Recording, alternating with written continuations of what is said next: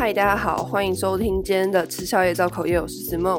今天呢，要来跟大家聊的主题是捷运上的讨厌行为。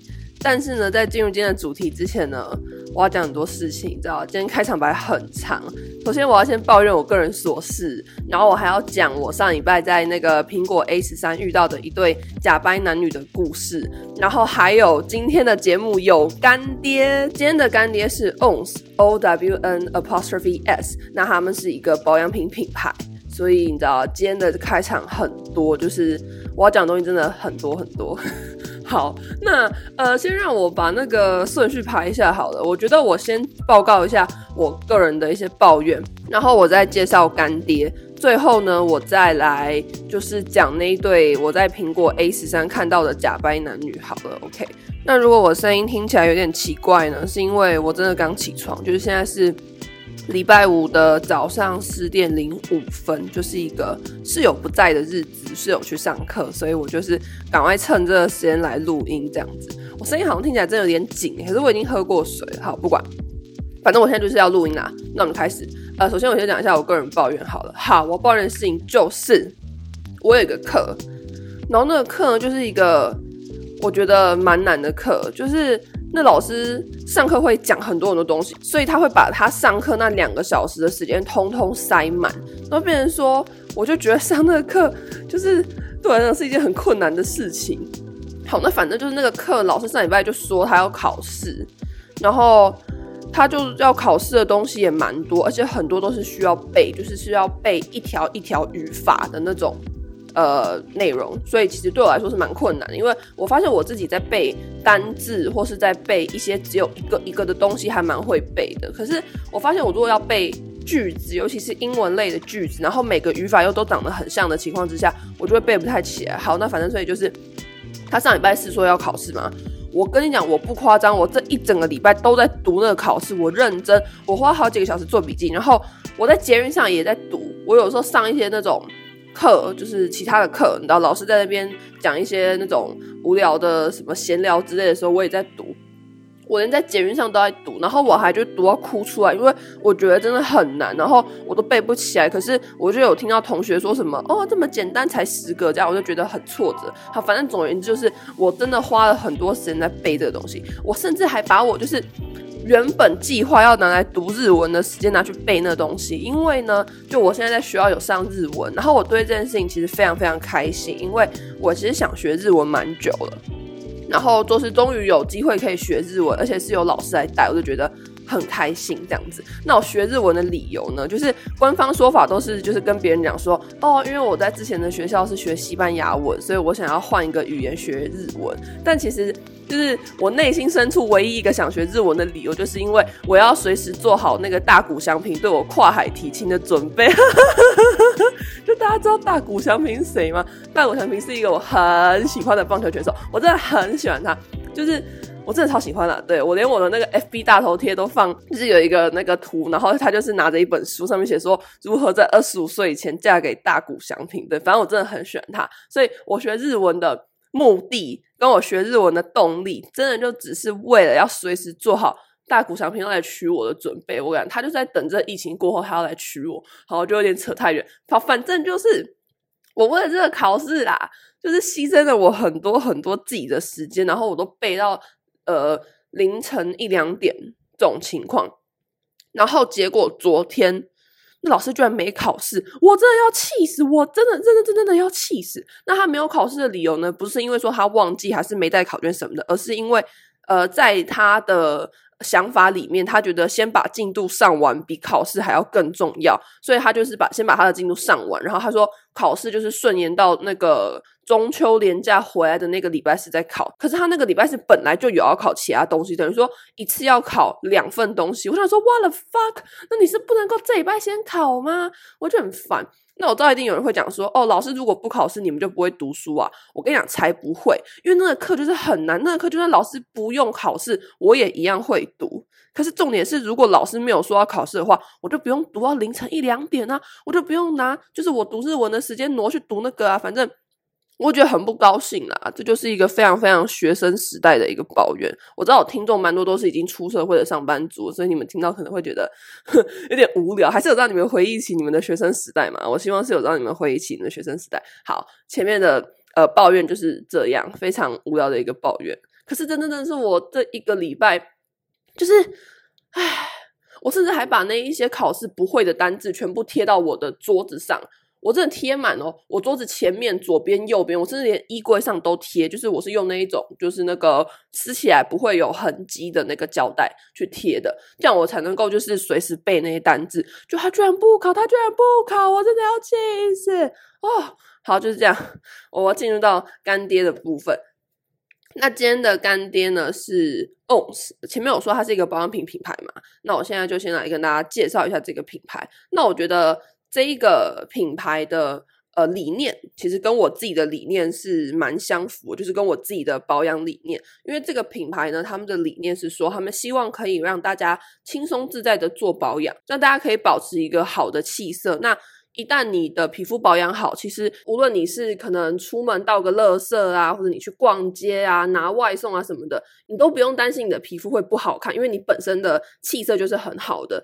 那我之所以会说这跟我的保养的理念很相符，就是因为我现在出门都没有在化妆，就是平日上学的时候，就我不知道大家会不会，就是假设说你的工作或是你的学校是不需要化妆的情况之下，你们出门会化妆吗？我自己是不会化，一来是因为不化妆我可以有更多的时间做早上的事情，或是我可以有更多的时间睡觉，我是一个很喜欢睡觉的人。然后二来是我觉得现在戴口罩的关系，如果你戴口罩。又化妆，其实你长时间把你的皮肤闷在那种你知道又湿湿的又有妆的那种呃怎么讲环境里面的话，很容易长痘痘，或是很容易皮肤会变得不好。所以我现在其实都没有在化妆，我早上就是喷那个 ONS 的保湿喷雾，然后呃再擦一个没有颜色的正常那种防晒，我就出门了。对，这就是我的每天的 出门的样子。然后我也觉得。这样子做有让我的皮肤变得比较好，就是我基本上没有因为戴口罩的关系长什么痘痘，然后我就觉得其实这远比化妆技术来的重要。就是呃，与其去追求很高超的化妆技巧，我其实会更希望我自己的皮肤是好的，就是至少让我素颜看起来就 OK。这样，这是我比较呃希望可以在我的皮肤上看到的效果。那也跟 ONS 的品牌理念是很符合的嘛。对，那我接下来就要说。呃，我这一次体验到的两个商品，首先第一个是他们家的保湿喷雾。这个喷雾呢，我自己，哎，我现在就来拿我的喷雾好了。这喷雾呢，我自己已经用了大概，诶，超过一半了吧。然后第一个我很喜欢的是，我觉得它喷上去是很舒服，就是它不会有那种很黏腻的感觉。然后它在我皮肤有一点干燥的时候。喷上去也是很舒服的。就我大概在两个多礼拜前吧，我的皮肤突然很干，我不知道为什么。就我明明是个油肌，可是我洗完脸之后，我会感觉到皮肤有一点紧紧的，然后呃，照镜子就会看得出来皮肤是干干的。那我不知道为什么，我也没有换洗面乳，我也没干嘛，真的就是皮肤就突然干，我真的不知道为什么。但是那段期间。就是在皮肤干又有点敏感的时候，我喷 ONS 的保湿喷雾是不会有不舒服的感觉，而且喷上去是很舒服的。然后它的压头我觉得做得很好喷，就是有些那种品质很不好的喷头，它会呃你一喷水就会从那个喷头的边边流出来，或者它根本喷不出来。可是 ONS 的这个喷雾的喷头完全不会，它就是可以很顺的喷，我觉得这点很棒。好，那第二个我体验的产品呢是美白保湿面膜。那这个美白保湿面膜呢，我要先老实讲，就是我并没有因为敷完面膜之后皮肤就变超白。那我觉得这也合理吧，就是这世上怎么可能会有一个东西，你敷完之后皮肤就马上白好几阶？我觉得这是不可能的事情啊！我就算讲说我皮肤变白，大家可能也不会相信。但是我觉得这个面膜的确有让我的皮肤变比较亮。那我觉得，呃，与其变白，我现在会觉得变亮反而是更重要的，或是说是我更想追求的，因为其实皮肤变白。就是那样，就是白嘛。你如果皮肤看起来很气色不好，那人家也不会觉得你是个皮肤好的人。但是如果你今天皮肤亮的话，其实你看起来就会很有气色，而且你会觉得你的皮肤比较不那么蜡黄。就我以前会觉得我皮肤很蜡黄，就感觉就是一觉醒来，然后照镜就觉得自己的皮肤怎么这么黄，然后又有点暗暗的感觉。但是我觉得敷完面膜之后，有让我的皮肤变得比较亮。那我觉得这个亮是。呃，我现在反而会比较想去追求的，就是因为我觉得皮肤亮起来，你真的整个人气色会好很多，然后你真的会觉得，其实有的时候就算不化妆，你看起来也不会这么糟糕，或者你看起来也不会这么。脸黄黄的，脸很暗沉，这样，所以我觉得敷完这个面膜之后，还有让我的皮肤变比较亮。那我觉得这一点是我在体验完之后有真的感受到，然后也是让我觉得满意的一个地方。那还有一个地方呢，关于这个面膜，就是它那个面膜的孔位设计得很好。就我不知道大家有没有敷过一种面膜，你敷上去，你就会觉得为什么每个孔都这么大，眼睛的孔也很大，然后嘴巴的孔也很大。我就想说，谁的？孔有这么大，而不是孔啊？谁的嘴巴、谁的眼睛有这么大？这样子，然后那种孔位不对的面膜，你敷起来就会觉得很阿杂，因为就是会有一些地方没有办法敷到，或是敷不平。我就觉得很不爽，可是 ONS 的面膜呢，它的孔位都开的蛮刚好的，所以你敷上去，基本上你的脸是整张都可以敷到。我觉得这点很棒，就让我在敷面膜的时候，是真的可以把那个面膜这样平平的弄在我的脸上，就算有凸，也就是你知道一点点边边角角的的地方，不会有那种孔位太大或是孔位太小的问题，所以我觉得很好。那我刚刚有看了一下这个面膜。的一些成分，它用了布列塔尼海泉水。简单来说，就是这个海泉水里面有很丰富的矿物质，它可以帮你的皮肤深层补水。还用了玫瑰精油、维他命 B 酸跟传明酸这些成分，所以我自己用起来就是觉得皮肤会变比较亮，然后敷起来的感受是很舒服的。那在我皮肤比较干的那一段期间呢，我敷完之后皮肤也有变得比较保湿，就比较不会像刚洗完脸那样子那么紧啊，然后那种不舒服的感觉。所以整体的感受我觉得很棒，无论是喷雾还是面膜，我都很喜欢。那就推荐给大家，也很谢谢 ONS 来找我合作。好，那接下来讲到那个优惠活动的部分，就这次 ONS 呢，其实提供给我还有大家蛮多优惠的。首先会在我的 IG 办抽奖，我们要抽五盒面膜。那详细的抽奖方式呢，我会再放在这一集节目的 Show Notes，还有放在我的 IG 上。基本上我这一集上去的时候，我 IG 贴文应该就发了，所以如果大家想抽奖的话，你可以现在就去我的 IG 抽奖，或者你可以这一集听完你再去抽奖，反正就是大家不要放过抽奖的机会，你知道，有免费的东西我们就是要拿好拿满，就是这样。那我应该是不会设定太过于复杂的抽奖步骤啦，但是我要再想一下，反正就是然后大家去我 IG 看，或者你可以点开 Show Notes 看好。那除了抽奖的部分呢，还有三个优惠可以给大家。首先，第一个优惠是免运费，就大家如果输入我的折扣码 Simon S I M O N E，你输入这个折扣码之后，你就可以免运费。然后再来呢，还有一个优惠是加入会员的话就可以打九折。那这个九折是限定首购，等于说只有你第一次购物的时候你可以打九折。那如果你加入会员之后呢，确定之后他还会再送你一百元的购物金。那这个购物金是可以马上使用的。等于说，我觉得其实厂商。给我的优惠也很大方诶，就是他让我抽了五盒免费的面膜，然后还给我免运费、九折跟一百块的购物金，我觉得是很好的优惠。所以如果大家有缺面膜，或是你有想要买一些保湿喷雾的话，可以把握这个机会。那所有的一些。呃，连接啊，或是一些更详细的东西，我全部都会放在 show notes，然后我的 IG 天文上面也会放，那我 IG 主页那个连接的部分也会放，所以大家如果有兴趣的话，就是可以往那边看。好，那干爹的时间结束，再一次感谢 ONS 这次找我合作。最后，最后，最后，我就要来讲我那天去苹果 A 十三遇到的假掰男女的故事，大家是不是很期待？我跟你讲，我也很期待，因为这故事真的太好笑。好，反正就是呢。我最近换了新电脑，然后我就是选择那个到 A 十三取货嘛，所以我那天就是去了苹果 A 十三。那大家如果有去过苹果 A 十三的话，你就知道它是有分两层楼，就是第一层楼像是在卖产品，然后第二层楼就是会摆一些那种展示机给人家体验，或者是如果你刚买的新产品要设定的话，也会在那个二楼。哎，等下不能说是二楼，应该说是在地下室。对，这回会在地下室做那个设定，反正就是。苹果 S 三有一楼跟地下室就对了。好，那我那一天呢，就是在一楼拿完我的电脑之后，我要走到地下室去设定。然后在那个楼梯的地方啊，那个楼梯的转角，我就遇到一个女的，她就是穿了一个洋装，然后她就是一直在那边做那种完美的 pose，在那边摆，然后比如说哦，把手举到头的上面，然后头这样仰着，然后闭眼睛这样拍照，就是一直拍。然后正常来讲，如果你在拍照，你看到有人要从你前面走过去，你是不是应该会让一下路吧？可是他完全没有让我，我就很生气，我就直接从他前面走过去。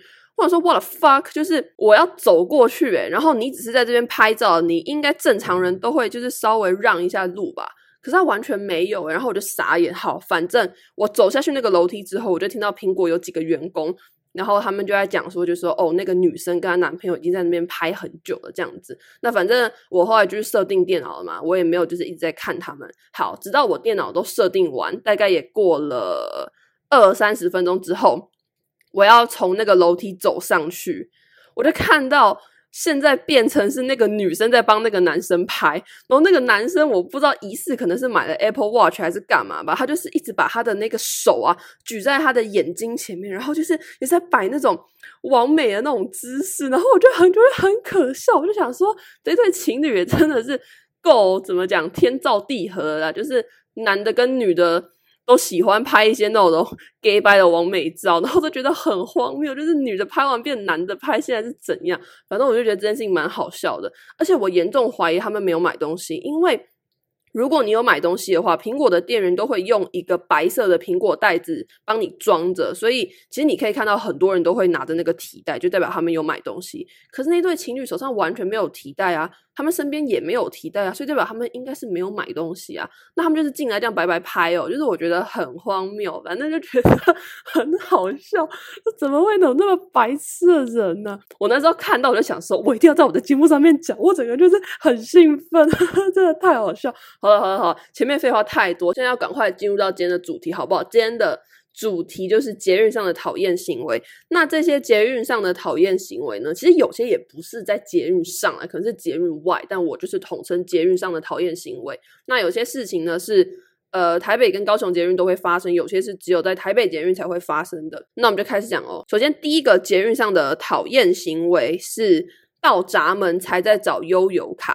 就是我不知道大家有没有遇过那种人，他就是不会先把卡拿在手上，他就是一定要人走到那个闸门口，才开始从他的包包里面找他的卡片，然后还找很久，他终于找到之后这样逼才走出去。然后我每次看到这种人，我就会很生气。就我觉得，如果你是在那种不是很尖峰的时段，你要这样子玩也就算了。但是如果你在那种你知道早上七八点那种尖峰时段，你他妈还在那边到闸口才找悠游卡，我真的是在后面很想扒下去。我想说，干，你是不会先找好吗？你知道这样浪费多少时间吗？就如果你是今天。通过的时候啊，因为那个感应的机器故障而把你卡在那边，那我觉得那没有关系，因为那也不是你的问题嘛，那就是那个闸门的问题。可是你今天是都到那个闸门口，你才开始从你的包包里面找卡片，我就会很生气，我就觉得说你不能先找好吗？你知道现在上班时间吗？我就会整个理智先断掉，真的是要气死。好，这是我第一个在捷运很讨厌遇到的行为。第二个我很讨厌遇到的行为呢，是走一走突然停下来。就我不知道大家有没有在捷运上，也不说捷运上，就是在捷运的月台或是那个捷运的闸口遇到这种人。有人就是会突然走一走停下来，我不知道是为什么，他是在等人吗？还是他是在查地图吗？我不知道。但是我觉得，就算你今天在等人或是查地图好了，你也应该要走到旁边去再来做这件事情啊！你直接在那个路的中间突然停下来是怎样？就你整个挡住交通了，然后这种人最靠北的就是他在那个手扶梯的口停下来，就是比如说这个手扶梯是往上升的嘛，他在那个往上升的那个口的旁边突然给你停下来，所以就害我要上去的时候就要踩得很紧，你知道，因为我我怕会撞到他。然后他要把整个那个手扶梯上面的那个闸口挡住，然后就会觉得你可不可以走到旁边去啊？就是我不管你有多紧急的电话，还是你要查什么地图三小的，你可不可以就是走到旁边去，你再停下来慢慢用？你今天如果是停在边边，没有人会觉得你怎么样。可是你为什么要挡在路中间，或是你为什么要挡在手扶梯的那个口那边？我就觉得很不高兴。而且这种人真的很多，我每天上学都会遇到，就觉得很不爽诶。好，再来第三个我不爽的呢，是车门一开就急着进去的人。就我觉得，无论是乘坐哪一个交通工具，先礼让要下车的人出去，然后你要上车的人再进来，这个逻辑应该是从小到大大家都知道的吧？可是就是会有人门一开就急着要冲进去，我想说，干，你现在是怎样？你不能先让我出去吗？我想说，这不行啊！这些人到底是怎样？而且我跟你讲，会做这种事情的人，各个年龄层都有，就是。大家不要觉得说可能只有呃老人或是长辈会做这种事，没有，年轻人也会，小孩也会，中年人也会，就是各式各样的人都会。我觉得很不爽，我就觉得说你先让要下车的人出来，你再进去，这不是一个很基本的常识吗？你怎么都活到这个岁数还不知道？我觉得很不爽。好，再来，呃，节日上的讨厌行为就是小孩很吵。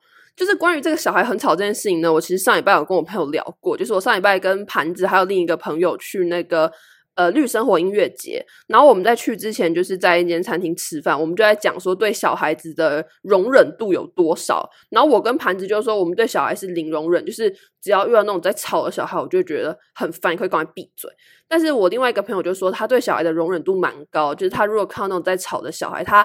不太会生气，因为他觉得说，哦，就是他年纪小这样子。可是我就会觉得说很吵啊，你知道，小孩就是真的很吵啊。好，那这个在捷运上的小孩吵的事情是这样，就是我不知道哪一天我也忘记我要去干嘛，反正我就坐捷运。然后呢，那捷运呢在动的时候啊，那小孩就一直在那边说，哇，那个捷运在动哎，捷运在动哎。然后他的父母完全没有想要就是。制止他的小孩，或是让他小孩安静的意思哦。他父母好像还很高兴自己的小孩在在讲话，完全没有要制止。然后我就整个压起来，我想说，干，就是我早起已经心情够差，然后你还在那边吵，而且真的很大声，就是大声到我戴着我的耳机都还听得到。我觉得很不高兴的，就是小孩吵这件事情。我也能够体会，应该说体谅，因为我知道我小时候一定也很吵。可是我觉得，身为父母，你要管啊，你要知道你的小孩现在在捷运上，如果他今天是在什么大安森林公园，他要怎么吵，那随便他，因为那就是一个。很大的公共的空间嘛，你要在那边干嘛？你要你要怎么哭啊？你要你要怎么在那边？哇，捷运在动诶，都可以。可是你现在在捷运上，你可不可以就是请着小孩闭嘴，或者你至少要跟他讲说，哦，这边要安静一点哦，或者说，哦，这边讲话要小声一点哦。就是我不懂诶，我就觉得很生气。我现在想起来是觉得很生气，是我脾气太差吗？好了，我承认我真的脾气很差，但这很值得生气吧？是吧？是吧？是吧？好，那。再来呢，捷运上的讨厌行为就是座位坐超过，就是有些人我不知道为什么，他就是一定要座位坐超过，就明明那个捷运上每个位置都会有一个微微凸起来的地方，就是告诉你说，哦，这个位置就是这么大，可是他们就是会坐在位置跟位置的中间，等于说他一个人就占了两个位置，然后就很很不高兴，我就觉得说，那你那样子站，我是要怎么坐？就很不高兴，而且就他们明明就是可以只坐一个位置，他也不是说哦，今天有背什么重物啊，或者他包包很大，或者是干嘛干嘛的，你知道，他就是可能不得已一定要弄到两个位置，那我觉得也没有关系这样。可是你明明就是可以只坐一个位置，你坐在你的位置够坐好，你为什么就是要坐在中间？然后你害我就是没有办法坐，我觉得很不爽，因为我真心觉得在那种。大众运输工具上面坐着跟站着真的是两个世界。就像我现在每天从宿舍到捷运站之间呢，我会坐接驳车，就是我们宿舍有接驳车，所以我就会坐那个车子。然后我真的觉得在那个车子上面坐着跟站着是两个世界。就坐着就是很舒服啊，我可以划个手机，我可以背我考试要考的东西，或者我可以听个音乐，这样很惬意。可是如果你是站着的人，你就要承受那个接驳车的摇晃什么的，就很不舒服啊。所以我现在都会提早个十分钟到那个宿舍楼下去排队，就是为了要坐上位置。你知道，我要当第一个上车，我要当第一个挑座位的。对，就反正我就觉得，在大众运输工具上面，坐着跟站着真的是两个世界。那我就会很努力的去让我自己可以当坐着那一边的人。所以我就很介意那种你知道座位坐超过的这种事情，好不好？我就喜欢坐。我之前也有讲过啊，我就是可以躺着，我就不会坐着；可以坐着，我就不会站着；可以站着，我就不会走；可以走，我就不会跑。可以跑我就不会跳，就是这样，我就这么懒。好，那再来一个捷运上的讨厌行为呢，是出口没有手扶梯。这其实不是捷运上的讨厌行为啦，这只算是捷运外的讨厌行为。然后我也可以理解为什么捷运的出口会没有手扶梯，因为就是这么多个站嘛，不可能每个站都给你设手扶梯，这个我都可以理解。但是当你今天要固定走的那个站没有手扶梯，真的是一件让人很想就是很生气的事情诶。好，就是呢，我现在上学的这个站，就是呃，离我学校最近的那个站，它是没有手扶梯，而且它的楼梯又爆干长，等于说。我现在每天只要一出那个闸口，心想到我要爬那个那么长的楼梯，我就觉得干现在是怎样？然后我爬那个楼梯呢，我就会边想干干干，还有几阶，还有几阶，到底还有多少？然后等我真的爬出去的时候，我真的是整个人喘到不行，就是我喘到，我就算接下来你知道，就是都是走平路啊，顺顺的那种路，我也还是会喘。就我不知道是我体力太差还是怎样。我也不知道我室友有没有像我一样这么喘，因为我跟我室友就是有的时候会一起搭捷运上课，我们我们会一起走去学校。然后我一想到我明天上学还要爬那个楼梯，我就觉得哦，真的是杀了我吧。那再来，呃，最后一个捷运上的讨厌行为是没有要下车却一直挡在门边。就这种人呢，就是嗯，好比说，好，我们今天那个捷运开到台北车站好了。那照来讲，如果你没有要要在台北车站下车的人，你是不是就应该要退到这个你知道捷运车厢的后面去？就算说你退不到后面去，你应该也要就是有你知道礼让人家上来的这样子的一个动作吧？可是有些人就是不会，他明明没有要下车，他就是还是会挡在那个车门口。我就不知道为什么，我想说，那你这样子就害我出去很困难呢、啊，而且尤其是上下班、上下学的尖峰时间，你挡在那边就是在拖我时间啊，我就觉得很不高兴，我就觉得说，你为什么不能往后站一点？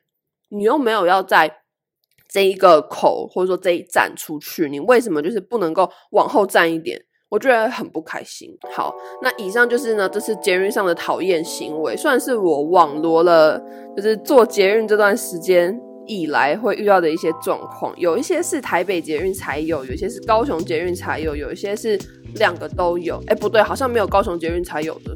对，那不知道大家听完之后有什么想法？哎，你们会对这件事情生气吗？还是纯粹是我自己太爱生气？好了，那反正这一集就是这样。如果大家有什么想要跟我说的话，你都可以到 Firstory 底下留言，或是你到 IG 搜寻“吃宵夜造口业 Eating and Gossiping”，就可以找到我的 IG。那再一次感谢今天的干爹 ONS，有关于 ONS 的相关资讯我都会放在资讯栏，所以大家有兴趣的话去资讯栏看就可以了。好，那今天这一集的节目就到这边结束，我们下次再见，拜拜。